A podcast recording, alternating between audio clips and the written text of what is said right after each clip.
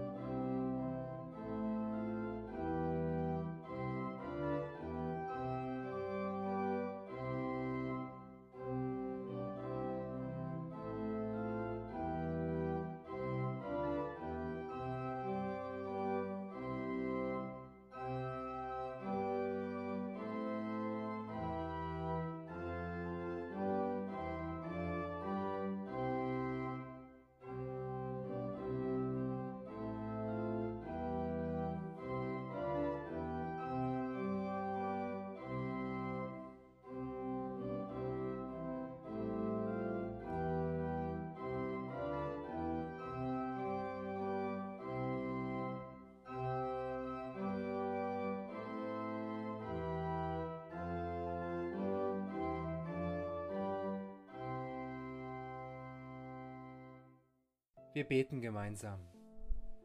Lieber himmlischer Vater, wir kommen zu dir mit unserer Ungewissheit und mit unserer Sorge. Wir wissen nicht, was noch alles kommen wird. Vieles scheint noch unklar und ungewiss. Wir danken dir, dass du diese Welt in deinen Händen hältst, dass wir nicht alleine sind, sondern dass wir einander haben und dass du in dieser Zeit ganz besonders nahe sein willst. Wir danken dir, dass wir immer mit deiner Hilfe rechnen dürfen, weil du ein Gott des Trostes bist. Amen.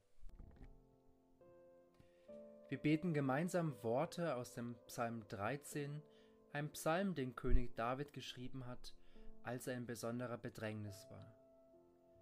Wenn Sie möchten, dürfen Sie gerne eine Bibel zur Hand nehmen und mit mir gemeinsam den Psalm 13 beten. Herr, wie lange willst du mich noch vergessen? Wie lange willst du dich noch von mir abwenden? Wie lange soll meine Seele noch sorgen und mein Herz täglich aufs neue trauern? Wie lange wird mein Feind noch die Oberhand behalten? Wende dich mir zu und erhöre mich, Herr mein Gott. Mach es wieder hell vor meinen Augen, damit ich nicht sterbe. Lass nicht zu, dass meine Feinde triumphieren und sagen, wir haben ihn besiegt. Lass nicht zu, dass sie jubeln, weil ich unterliege. Ich vertraue auf deine Gnade. Ich freue mich, dass du mich retten wirst. Ich will dem Herrn ein Loblied singen, weil er so gut zu mir war. Amen. Ich lade Sie ein, gemeinsam das Lied Korn, das in die Erde zu singen oder zu hören. 456 die Strophen 1 bis 3.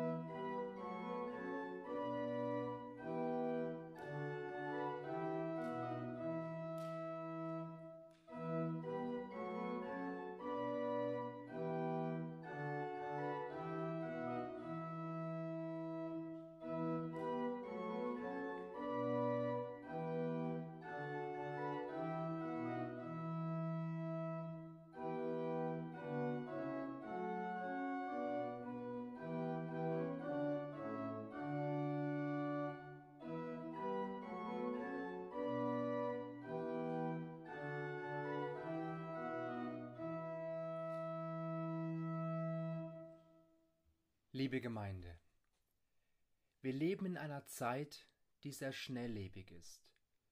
Wir müssen nicht auf die Zeitung von morgen warten, um zu wissen, was jetzt in diesem Moment auf der Welt los ist. Wir können rund um die Uhr einkaufen, wir können im Internet bestellen, wir sind ständig erreichbar und wir können anderen Fotos aus den Ferien schicken, ohne dass wir eine einzige Postkarte frankieren müssen. Diese Art und Weise zu leben, sie hat ihre Vorteile, aber sie hat auch ihre Nachteile. Aber vor allem, die Welt ist nicht seit gestern erst schneller geworden, und wir haben alle Mittel und Wege gefunden, uns darin zurechtzufinden. Seit einigen Wochen erleben wir, dass die Welt sich immer noch schnell dreht und manches doch langsamer und ruhiger wird. Auf der einen Seite, da steigen die Zahlen derjenigen, die sich mit dem Coronavirus infiziert haben, Tag für Tag. Die Politik erlässt beinahe täglich neue Beschlüsse, das Pflegepersonal und die Ärzte in den Spitälern sie klagen über fehlende Betten und Beatmungssysteme. Und auf der anderen Seite, da werden wir als Bevölkerung aufgerufen, unser Leben herunterzufahren.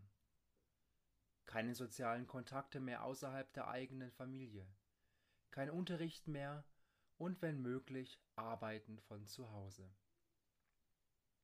Ständig erhalten wir neue Informationen und neue Zahlen und wir spüren die Ungewissheit, die uns zu schaffen macht. Wie werde ich die kommenden Wochen und Monate verbringen müssen? Darf ich in der nächsten Woche überhaupt noch vor die Türe? Wann kann ich meine Freunde und meine Familie wieder in die Armen schließen? Wenn die Ausgangssperre eines Tages kommt, kann ich dann überhaupt noch einkaufen gehen oder ist es jetzt schon zu spät? Was wird aus meinem Betrieb werden, wenn keine Aufträge mehr reinkommen? Werde ich mich oder wird sich jemand aus meiner Familie mit dem Virus infizieren? Wann wird die Welt wieder normal? Und was wird es für eine Welt sein? Eine Welt, die wir meinen zu kennen und die doch dabei ist, eine andere zu werden.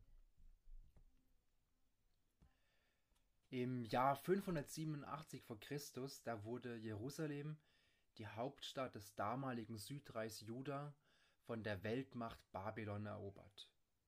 Die zahlreichen Warnungen, die die Propheten im Auftrag von Gott den Menschen verkündigt hatten, sie wurden einfach ignoriert, bis schließlich die Eroberung nicht mehr aufzuhalten war.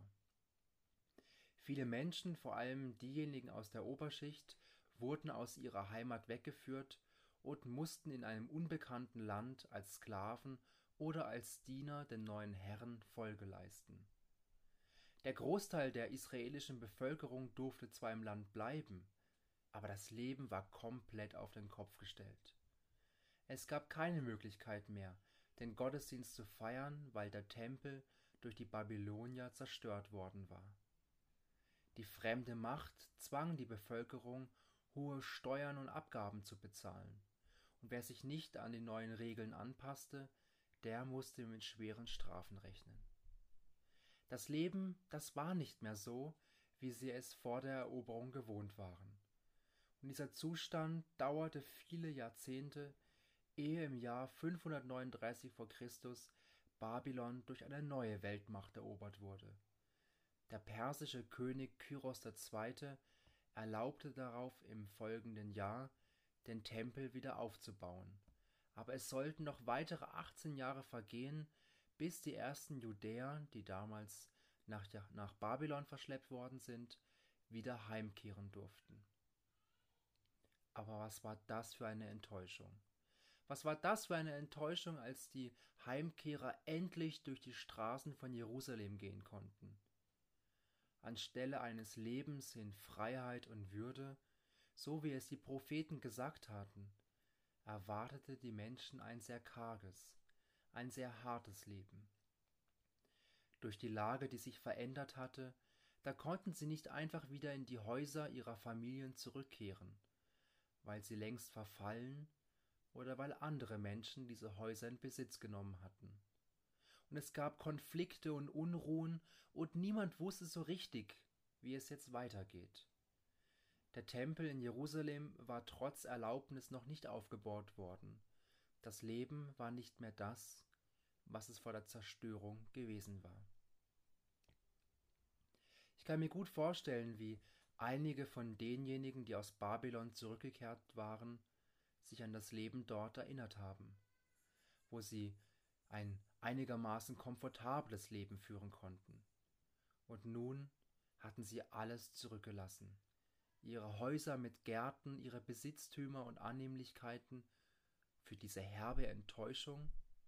Wo war der Allmächtige, der für sie kämpfende Gott geblieben?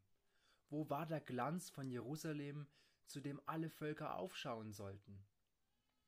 Waren die Prophezeiungen, von denen ihre Eltern geredet hatten, nur leere Versprechungen? Herr, blick vom Himmel deiner heiligen, herrlichen Wohnung herab. Wo sind dein leidenschaftlicher Eifer und deine Macht? Warum hältst du dein Gefühl uns gegenüber zurück, deine Gnade und Barmherzigkeit, mit der du für uns eingetreten bist? So haben einige der Rückkehrer Gott ihr Leid geklagt. Und wir spüren vielleicht bei diesen Klagen, dass da auch bei uns etwas zum Klingen kommt. Eigene Erfahrungen, Enttäuschungen, wenn Gott uns im Stich lässt und alles trostlos scheint. Wie sehr haben wir uns das ein oder andere Mal die Nähe Gottes gewünscht, der unserem Leben eine Wende gibt. Gerade dann, wenn die Welt eine andere wird und nichts mehr so ist, wie es einmal gewesen war. Zwischen all dieser Ungewissheit und dem Chaos, da dringt die Botschaft Gottes, die der Prophet Jeremia seinem Volk bringt. Ich lese aus dem 66. Kapitel die Verse 10 bis 14. Freut euch mit Jerusalem, jubelt alle in der Stadt, die ihr liebt. Singt alle voller Freude mit ihr, die ihr um sie getrauert habt. Dann werdet auch ihr euch an ihrer tröstenden Brust satt trinken können und euch an ihrer herrlichen Mutterbrust erfreuen. Denn so spricht der Herr. Schaut, ich werde den Frieden wie einen Strom und den Reichtum der Völker wie einen Fluss nach Jerusalem fließen lassen. Ihre Kinder werden saugen, sie werden auf den Armen getragen und auf den Knien liebkost werden.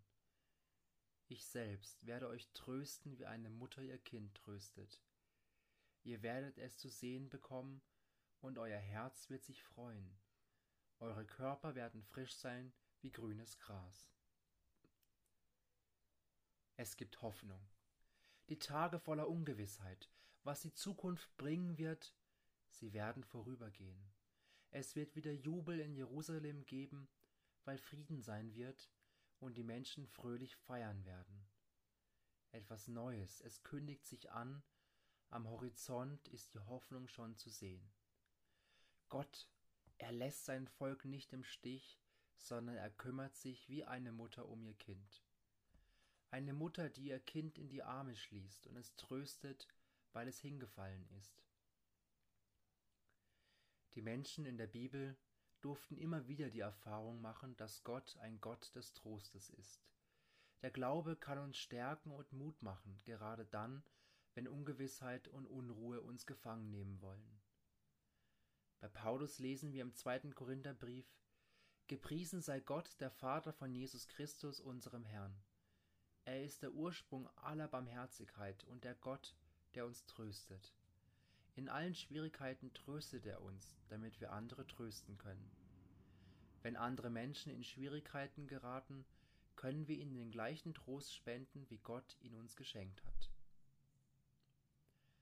Paulus musste in seinem Leben viele Erfahrungen machen, in denen er mit Krankheit, Gefängnis und Leiden bedroht war. Und immer wieder ist Paulus im Gebet und in Träumen Gott, dem barmherzigen Vater, begegnet, der ihm neue Türen geöffnet hat, und Gott der tröstenden Mutter, die ihm neue Kraft und Zuversicht geschenkt hat. Es lohnt sich, diesem Gott sein Vertrauen zu schenken und mit ihm zu leben. Das ist das, was Paulus immer wieder erfahren durfte. Und er erkennt, dass es diese Trosterfahrungen sind, die ihm die Möglichkeit geben, Trost an andere Menschen weiterzugeben. Die Welt hat sich seit den Tagen, als die Menschen nach Jerusalem zurückgekehrt sind, seitdem Paulus den Brief an die Gemeinde in Korinth geschrieben hat, sie hat sich weitergedreht. Und seitdem hat es immer wieder Katastrophen, Kriege und Pandemien gegeben. Die Welt stand schon mehr als einmal am Abgrund. Und da macht es mir Mut, wenn ich weiß, dass Menschen vor mir Mut und Zuversicht im Glauben gefunden haben. Dass der Glaube an den dreieinigen Gott durch Krisenzeiten trägt. Im Leben von anderen, aber auch ganz persönlich in meinem Leben. Wenn ich mein eigenes Leben so anblicke, dann sehe ich Erfahrungen, die mir jetzt Mut machen. Als ich vor zweieinhalb Jahren in einer Krise war und nicht mehr wusste, was ich jetzt mit meinem Studienabschluss anfangen sollte und überhaupt, wie das Leben weitergehen würde, da war es nicht mehr so einfach, auf diesen Gott zu vertrauen. Aber es waren meine Freunde und meine Familie, die für mich vertraut haben, die mir schlussendlich geholfen haben und neue Perspektiven zu finden. Im Rückblick kann ich hier den tröstenden Gott entdecken, der mich nicht alleine gelassen hat. Ein Trost, der kein billiges Vertrösten ist, so wie ein Pflaster, das man mit den Worten das wird schon wieder auf die Wunde klebt, sondern ein Trost, der mich in meiner Situation ernst meint und der mir zuhört ein tröstender Gott, der mich wie eine Mutter in den Arm nimmt und mit mir die Situation, in der ich mich befinde, aushält. Und der mir wieder neuen Lebensmut schenkt und mir neue Perspektiven zeigt. Wenn ich mich von Gott getröstet und gehalten weiß, dann kann auch ich zum Tröster für andere Menschen werden. Die Situation mit dem Coronavirus die kommt mir manchmal vor wie ein Albtraum. Am liebsten würde ich aufwachen und würde sagen, puh, alles vorbei. Aber diese Corona-Ferien, sie fühlen sich nicht nach Ferien an, sondern sie erzeugen ein ungutes und hilfloses Gefühl. Das Social Distancing, das körperliche Abstand nehmen von anderen Menschen, das hilft vielleicht, dass die Pandemie verlangsamt wird, aber es hilft nicht gegen Einsamkeit und Hilflosigkeit. Und jetzt kommt es darauf an, dass wir zusammenstehen und uns gegenseitig Trost spenden. In Italien, in dem das Coronavirus ganz besonders schlimm wütet, da stehen die Menschen allabendlich auf ihren Balkonen und singen gemeinsam Lieder. Das Singen verbindet, weil es ein Gefühl der Gemeinschaft erzeugt. Und auch bei uns werden jetzt jeden Abend die Kirchenglocken in Villmergen läuten um acht, um uns daran zu erinnern, dass wir nicht alleine sind. Auch wenn wir vielleicht räumlich getrennt sind, so können wir uns doch im gemeinsamen Gebet verbinden und gemeinsam unsere Hoffnung auf Gott setzen. In den letzten Tagen, da haben sich viele Freiwillige gefunden, um Hilfsnetze aufzubauen, damit ältere und kranke Menschen versorgt werden können. Sie halten Kontakt, helfen ganz konkret und geben den Menschen das Gefühl, dass sie nicht alleine sind. Gott spricht, ich selbst werde euch trösten, wie eine Mutter ihr Kind tröstet. Ihr werdet es zu sehen bekommen, und euer Herz wird sich freuen. Ich wünsche euch, dass ihr diesen Trost Gottes in eurem Leben und ganz speziell jetzt in dieser Situation spüren dürft. Ich wünsche euch, dass ihr die Erfahrung machen dürft, dass der Glaube an den auferstandenen Jesus Christus trägt, gerade dann, wenn es im Leben herausfordernd wird. Ich wünsche euch, dass Gott durch seinen Heiligen Geist in jedem Einzelnen von uns wirkt, damit wir Mut und Zuversicht schöpfen und anderen Menschen weitergeben dürfen. Wir sind nicht alleine auf uns gestellt, sondern wir haben einen Gott, der uns tröstet so wie eine Mutter ihr Kind in den Arm nimmt und es tröstet.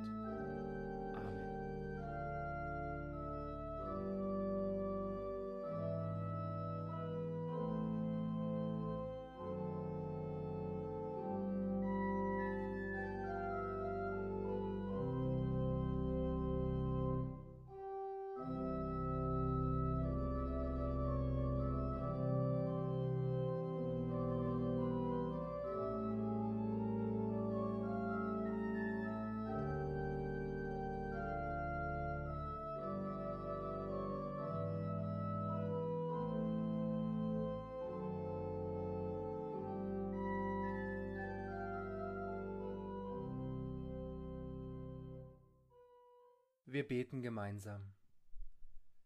Barmherziger Vater, die Welt steht Kopf und die Angst vor dem Coronavirus, sie lähmt uns alle. Auch wir haben Sorge um unsere Freunde, um unsere Familien, um uns selbst. Großer Gott, wir bitten dich, schenke den Forschern und den Ärzten Weisheit und Wege, damit bald Impfstoffe und Medikamente das Virus eindämmen können sei du bei den Menschen, die als Pflegende und Ärzte in den Spitälern eine großartige Arbeit leisten. Schenke ihnen ganz besonders viel Kraft und schütze du sie vor der Gefahr der Ansteckung.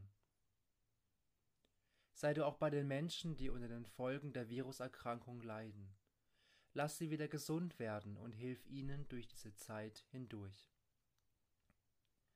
Sei du bei den Menschen, die zur Risikogruppe gehören beschütze sie und gib ihnen die Zuversicht, dass sie nicht alleine sind. Wir bitten dich aber auch für alle Menschen, die in den Kriegs- und Konfliktgebieten dieser Welt ausharren müssen. Wir denken an die vielen Menschen, die in Flüchtlingslagern leben müssen, ohne zu wissen, was die Zukunft bereitet. Himmlischer Vater, du hältst diese Welt in deinen Händen. Darauf wollen wir vertrauen und wir beten gemeinsam das Gebet, das dein Sohn Jesus Christus uns gelehrt hat. Ich lade Sie ein, mit mir gemeinsam das Unser Vater zu beten. Unser Vater im Himmel, geheiligt werde dein Name, dein Reich komme, dein Wille geschehe, wie im Himmel, so auf Erden. Unser tägliches Brot gib uns heute und vergib uns unsere Schuld, wie auch wir vergeben unseren Schuldigern. Und führe uns nicht in Versuchung, sondern erlöse uns von dem Bösen. Denn dein ist das Reich und die Kraft und die Herrlichkeit in Ewigkeit. Amen. Wenn wir jetzt einen ganz normalen Sonntagmorgen-Gottesdienst hätten, dann würden jetzt die Mitteilungen kommen. Wir würden erzählen, was für Veranstaltungen und Anlässe in unserer Kirchgemeinde laufen und würden Sie dazu einladen. Leider können wir das in den nächsten Wochen und vermutlich auch Monaten nicht tun. Aber wir werden in den kommenden Tagen und Wochen regelmäßig Podcasts und teilweise auch Videos von Gottesdiensten veröffentlichen. Bitte melden Sie sich, wenn Sie unsere Beiträge gerne hören oder auch sehen möchten, aber leider keine Möglichkeit dazu haben, das zu tun. Wir finden sicherlich eine Lösung, wie das möglich sein kann. Wir werden ebenso kurze Andachten als Ermutigung in Textform und als Podcast veröffentlichen. Wenn Sie gerne die Andachten zu Ihnen nach Hause als Brief bekommen möchten, dann dürfen Sie sich gerne bei uns melden. Ebenso bieten wir die Möglichkeit an, dass wir als Pfarrpersonen, aber auch das Freiwillige aus unserer Kirchgemeinde für ihre Anliegen beten.